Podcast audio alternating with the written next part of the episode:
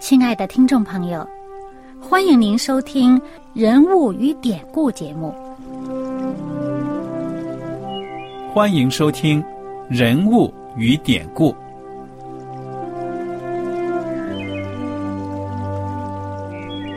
听众朋友们，当你读圣经的时候，不知道有没有过这样的想法：生活在几千年前的圣经人物，与我们这生活在二十一世纪的人有什么相关吗？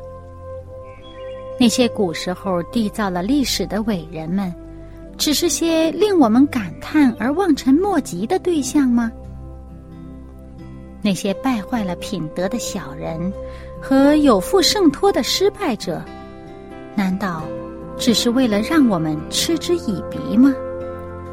在这个人物与典故的节目里，我和小燕将与大家一起，通过圣经中的人物和他们的事迹，看看我们能从他们的故事中得到哪些启发，以便用正确的态度来对待我们每天所面对的生活和挑战，共同奔走天国的旅程。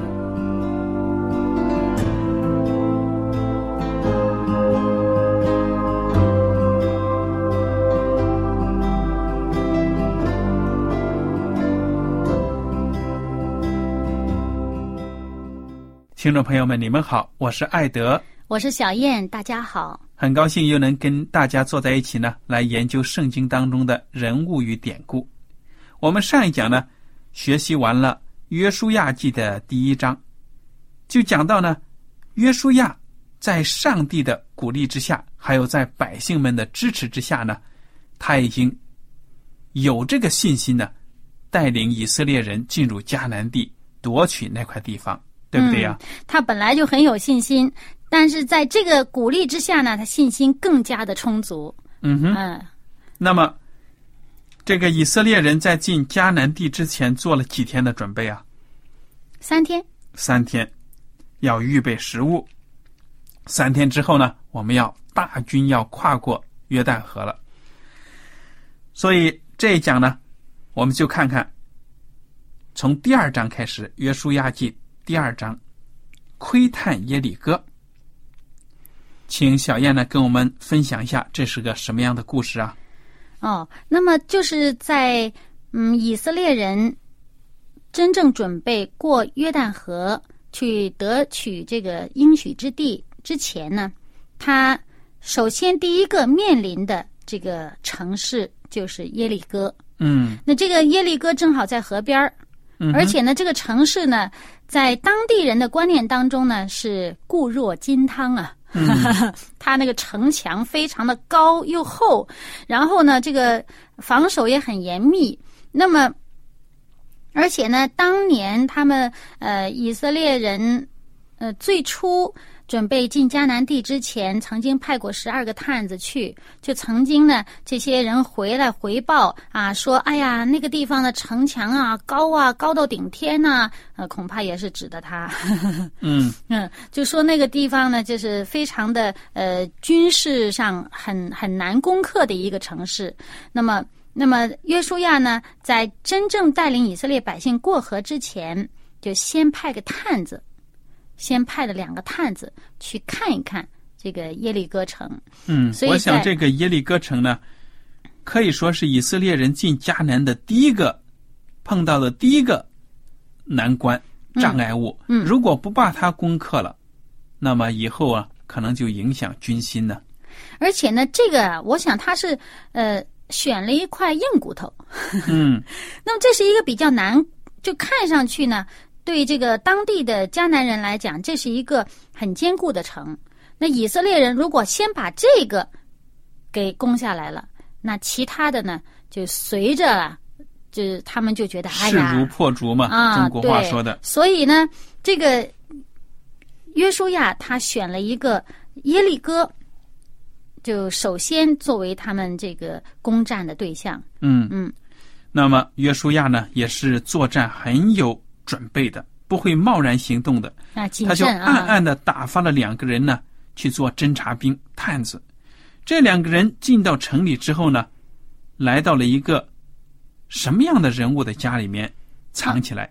到了一个妓女的家里，这个妓女名字叫喇合。嗯，嗯，结果呢，这两个探子的身份怎么样？他们的行踪还是有暴露，对不对呀？对，被人家知道了，于是呢，就呃告密告到这个呃耶利哥王那儿去了。嗯耶利哥王马上就派人去找喇合，嗯、就说：“哎，你家里那个来的的那个两个人，给哎我交出来。哎，那两个人是来窥探我们这地方的，你得把他交出来。对了，那么这个拉合有没有配合啊？哎，他说：“哎，的确有人到我这儿来了，但是他们从哪儿来的我不知道。嗯，而且还说，那天黑这个城门要关的时候，他们就已经出去了。嗯、他们去哪儿我也不知道。那你们赶紧去追吧，说不定还能追得上。哇，这个女人胆子是很大啊！我想跟她的职业有关系。她撒了个谎。对呀、因为你想想，如果是在社会上的风尘女子啊，她可能跟各方面的人打交道都多，所以呢，口齿伶俐，能讲话，也可能就反应也很快。哎，在这个时候都派上用场了。不过呢，呃，就是说，可能有的人会觉得，哎，你你可是当地人呢，你怎么帮外人呢？哈，那在这件事儿上呢，你你为什么去去好像为了掩护这两个人，呃，你你就说把这个国王派来的人就就给他支走了呢？嗯，呃，有些人也会质疑说，哎，他撒谎啊，嗯，那么这个女子她撒谎，我们现在知道呢，圣经上并没有记载这其中的细节呀，她到底思想有什么斗争啊，什么都不知道，我们只能猜一猜。嗯。你怎么想呢？其实呢，我是觉得啊，撒谎这个问题，圣经是明明的说了，撒谎不对，嗯哎，不可以撒谎。但是呢，究竟喇合这个人，他在这件事情撒谎是是怎么样弄呢？这个圣经没有评价。嗯但是在新约里面呢，有一点，在希伯来书十一章吧，嗯哼。那，就讲到呢，说这个喇合对耶和华上帝有信心，嗯，还是赞扬这个 赞扬他有信心，并没有评论他这个撒谎的这个行动。嗯。不过我觉得啊，在那种情况紧急的情况下，有的时候人呐、就照着自己一惯常的这个作风啊，就很直接的就呃反映出来。有时候他不一定很慎重的思考我这个事儿做的呃怎么样，可能一着急呢，一下子第一个反应就说哦，怎么怎么怎么怎么处理。我想呢，他不一定是着急，因为什么？圣经讲的很清楚呢，女人将二人隐藏，嗯然后把这两个探子呢藏得好好的，才会来应答，说明他是有准备而来的。但不管怎么样，他撒谎的动机是为了什么？嗯，为了掩护这两个探子，嗯，所以在那种情形之下呢，我觉得虽然是人性的弱点，嗯但是这是允许的，我认为呢可以的。你比如说，在这个第二次世界大战的时候，他是为了救人。对了，嗯在第二次世界大战的时候，犹太人在欧洲被这个纳粹政府啊、军队啊屠杀追杀，嗯那有的犹太人逃到了其他人的家里面，那党卫军就来敲门了，有没有犹太人交出来？明明收藏了犹太人，为了保全这些犹太人，宁肯牺牲自己的性命，冒着危险说没有，他们没有在这里。嗯你说这是不是撒谎？嗯，对，这这个这个事情呢，就是说上帝衡量人心呢。嗯哼，你你心里面是为了什么目的撒这个谎？我们一般来说，上帝说不准撒谎，是不准撒谎。那你撒谎的目的，你是想害人呢，还是救人呢，还是什么？不过这个事情呢，我们如果有其他的办法，如果有两全其美的办法，当然不要用了，对吧？嗯 那么现在呢，我们就看，因为这个喇合呢，我是觉得他是在这个呃情情情况紧急的情况下呢，嗯，当然他有可能还有其他的办法，那么我们不知道，但是事情呢是这样发生了。对呀、他呢，呃，当这些人呃追赶的人呢走掉了以后呢，他就回过头来，趁那两个探子还没睡的时候，他就跑跑上去，他是把他们藏在屋顶上嘛，他就跑到屋顶上去找他们了，就跟他们说，他说，哎，他说我知道耶和华已经把这个地方赐给你们了。而且呢，因为你们的缘故，我们这儿的人呐、都哎呀惊慌的不得了。我们这所有的人这这心呐、都都都没有一点斗志，没有一点战斗力了。说明耶利哥城的人呢，都已经看到以色列大军临城了，这外强中干了，而且他们还知道耶和华的名，对哎不对呀、对，而且呢，不仅如此啊，他讲到以前，那我们看这第十节，他说：“因为我们听见你们出埃及的时候，耶和华怎样在你们前面使红海的水干了。”嗯哼，然后又有最近的事儿，并且你们怎样带约旦河东的两个亚摩利王西红和噩，将他们进行毁灭。嗯，那后面十一节就说，我们一听见这些事儿啊，心就消化了。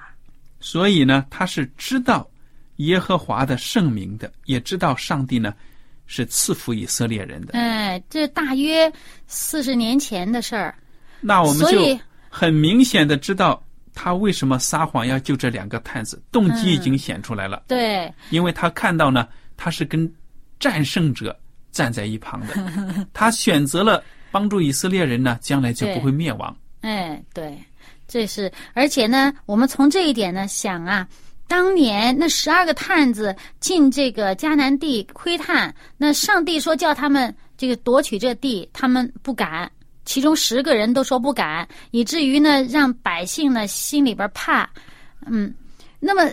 我们就看，如果他们当年啊，真是听上帝的话，说好那个地方好，我们要去。他们如果另外十个人、十个探子也跟呃约书亚和加勒一样，说好，我们去攻占那个地方，上帝已经把这地赐给我们了，那他一定也是这个势如破竹啊！因为你想，这耶利哥人隔了差不多四十年了，还记得当初他们出埃及的时候，上帝使红海的水干了，嗯哼，再加上这个故事呢已经是广为流传了。对啊，再加上最近呢，这个耶利河呃不是这个约旦河河那边的国家已经被他们扫平了。所以旧事新事加在一起呢，这个妓女喇合呢，她是明白以色列人呢是上帝所赐福的。嗯，那么他选择呢怎么样呢？他就恩待这两个探子，保卫他们。然后呢，他有什么要求啊？那他就说：“他说，因你们的缘故，并无一人有胆气。耶和华你们的上帝本是上天下地的神。现在我既恩待你们，求你们指着耶和华向我起誓，也要恩待我父家，并给我一个实在的证据，要救活我的父母、弟兄、姐妹和一切属他们的，拯救我们性命不死。嗯，所以他是认准了哪一方将会是胜利的一方。他这样子跟这两个探子定了一个条约，定了一个合约。那么这两个人怎么说呢？你说他们俩跟这个喇合一家定，算不算数呢？这两个太子能不能代表所有的以色列人来定这个呢？他们也挺慎重的。你看看他们怎么说哈。这个十四节，约书亚记二章十四节，两人对他说：“你若不泄露我们这件事，我们情愿替你们死。耶和华将这地赐给我们的时候，我们必以慈爱诚实待你。”你看，这两个探子是用自己的性命担保啊。嗯，对啊，如果人家对你们不起，我们顶我们顶罪。说明这两个人也是很仗义的啊。对，而且呢，就是说，他虽然不能担保所有的以色列人都守规矩，但是他起码说我自己的性命放在这儿了嗯哼，啊。那我用我们的生命来来保证你们的生命。嗯哼，如果你们受损害，我们的性命也不要了。哇，很 很够朋友。哎而且呢，他最后才加上一句，他说：“当耶和华把这个地方赐给我们的时候呢，我们必定以慈爱、诚实待你。倘若没有的话，那我们的性命放在这里了。嗯嗯，好，那么喇合呢，就把这两个人用绳子从窗户上垂下去。为什么这样子呢？因为根据考古的研究呢，就说这个耶利哥城，在这个城墙厚厚的城墙里面呢，其实都住着很多人家的。那妓女的喇和她的家的窗口呢，也就在这城墙上。嗯，那么当时出于安全保障啊，晚上早早的就把大城门关住了。这个时候呢，喇合就用绳子把这两个探子呢给系下去了。嗯，其实呢，呃，在当时的那个年代啊，这个城墙很多地方，这个这个城市它有城墙有外外就有内墙有外郭嘛，那么中间可能有一道空道空的，那么因为是两层的城墙，那么有一些呢就在两层城墙之间有人家住。啊，这样的话呢，城墙也坚固，那人家呢也住的好像蛮蛮蛮厚实的那个墙。那么有一些呢，就是在城墙上边儿，这这个两层城墙的上边儿，好像桥一样的呢，也搭着这个呃住的这个呃居民。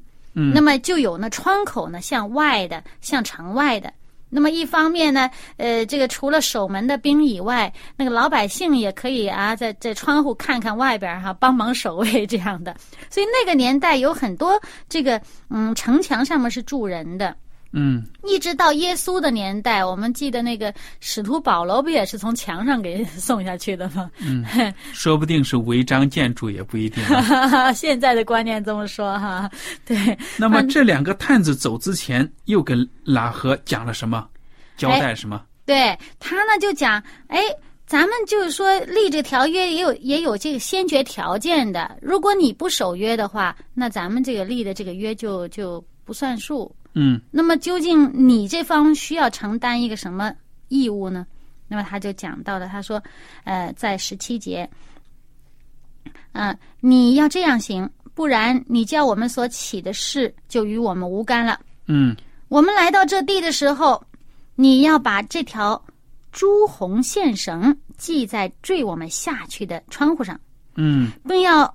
使你的父母、弟兄和你父的全家都聚集在你家中，凡出了你家门往街上去的，他的罪必追到自己的头上啊，他的罪必归到自己头上，与我们无干了。嗯，那也就是说，呃，他们跑到外边去了，那被人杀了，我们就不管了哈。对了，那下面说，凡在你家里的，若有人下手害他，流他血的罪，就归到我们的头上。嗯，这个“罪”字呢？在原文当中也有血的意思，所以他的血呢就归到他的头上。嗯，意思就是说，如果在你家里边躲得好好的，有人来害了你们，那我们顶罪。嗯，那么后面呢，最后二十节他就说：“你若泄露我们这件事，你叫我们所起的事就与我们无干了。”嗯，所以喇合有一个需要保证的，就是你要保守秘密。对了，那么这两个探子呢，就平安的逃出去了。后来他们回到了以色列的营中，就把所遇到的一切呢告诉了约书亚。约书亚一听，就说：“耶和华果然将那地交在我们手中，那地的一切居民在我们面前心都消化了。”这这话呢，好像是引用喇合的话，对不对呀？嗯嗯这探子就把民心的状况呢汇报给约书亚了。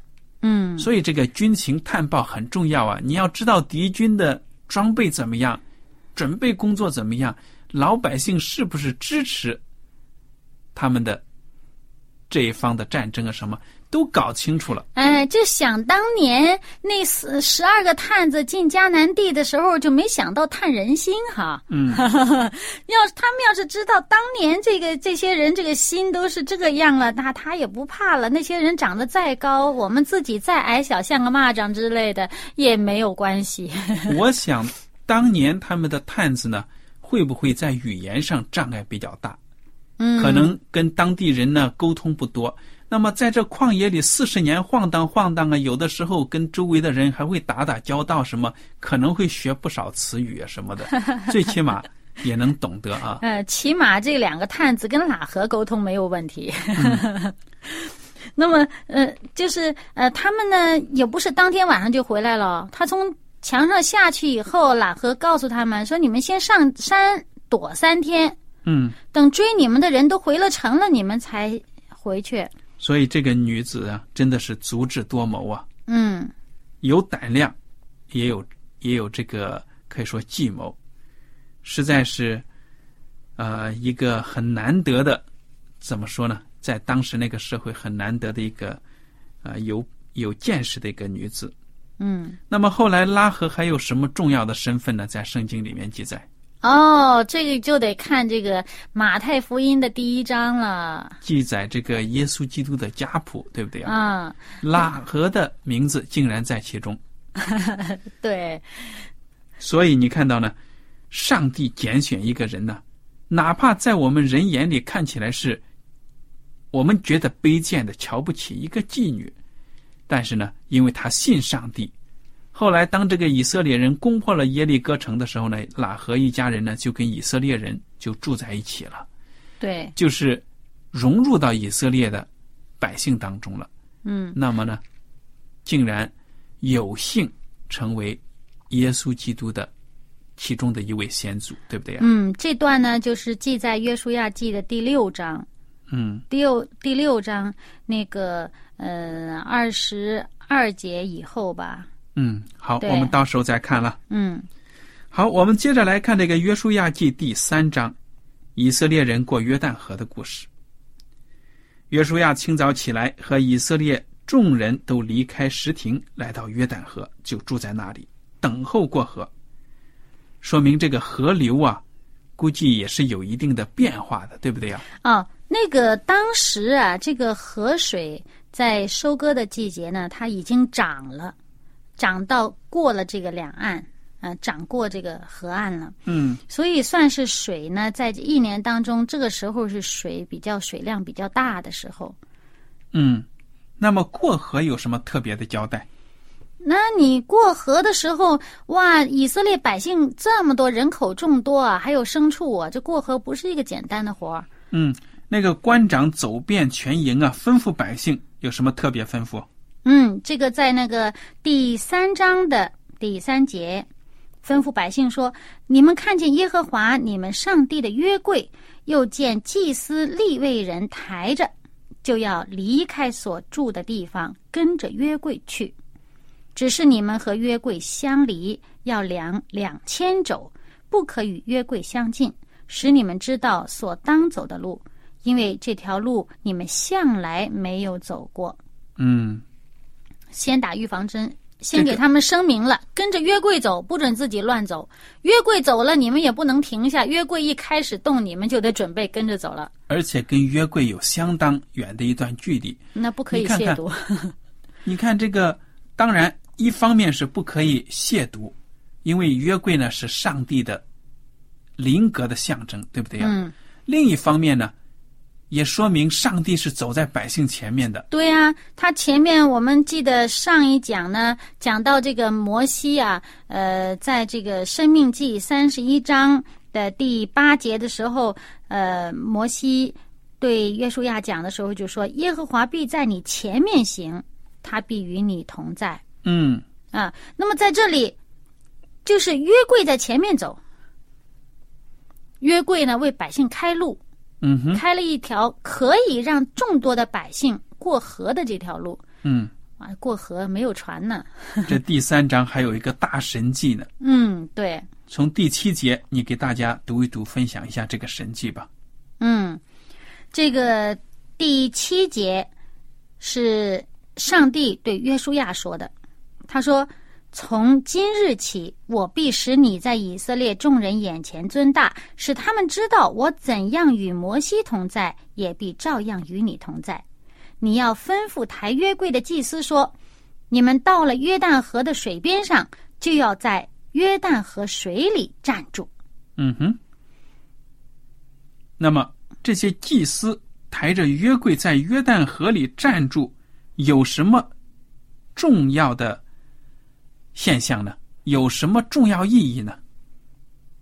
嗯，这个啊，我就想到这个，我们再看着前面第五节呀、嗯哼，这约书亚呢，在接到耶和华上帝对约书亚说这段话前面，就是约书亚先把这个这个上帝将要行奇迹、这个神迹奇事的事儿呢，先对百姓说，叫他们做好预备。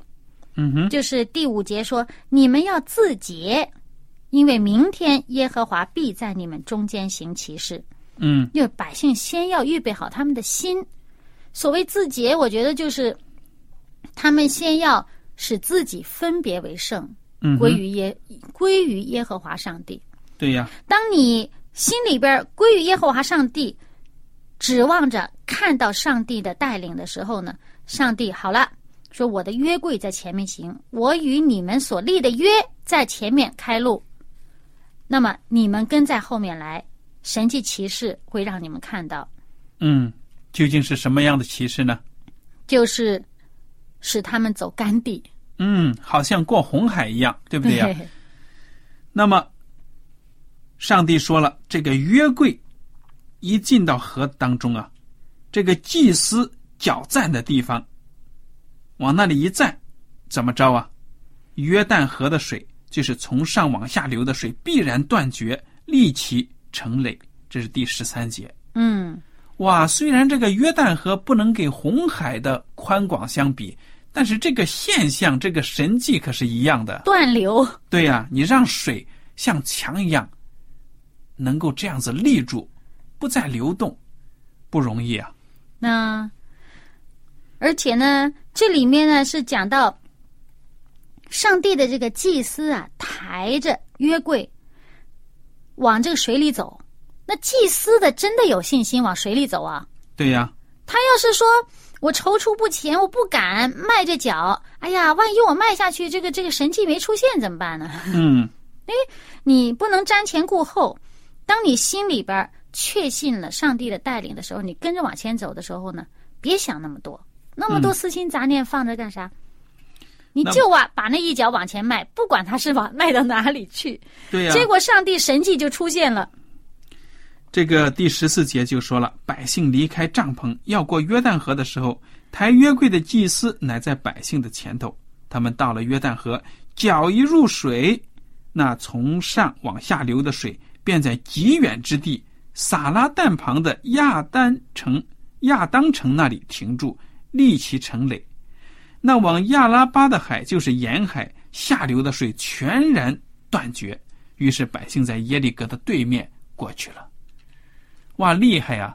这中间空空荡荡的一段距离还相当大呢，对不对呀？对啊，你想啊，他前面说前面说那个约柜啊，人要跟约柜离两千肘，嗯你就当一肘差不多半米的话，那两千肘的一公里了，嗯，隔那么老远呢。